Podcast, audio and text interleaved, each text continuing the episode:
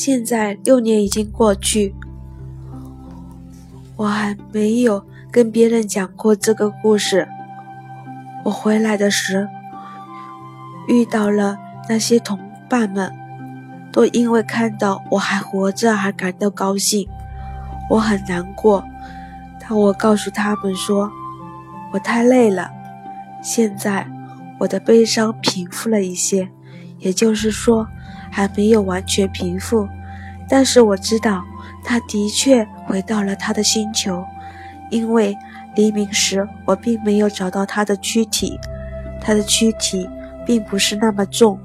在晚上，我喜欢去倾听星星的声音，它就像有一个小铜铃在响。但是有一件意想不到的事情。我给小王子画羊的嘴套的时候，忘了给他加上皮带，他将永远无法把他给他的绵羊带上。所以现在我一直在想，他的星球正发生着什么事情？也许那只羊已经把那朵花吃掉了吧？有时候我想，肯定没有。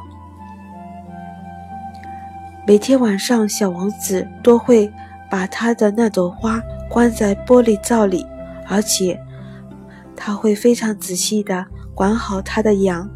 这样一想，我就会很高兴。满天的繁星，笑声中流露出一丝的甜蜜。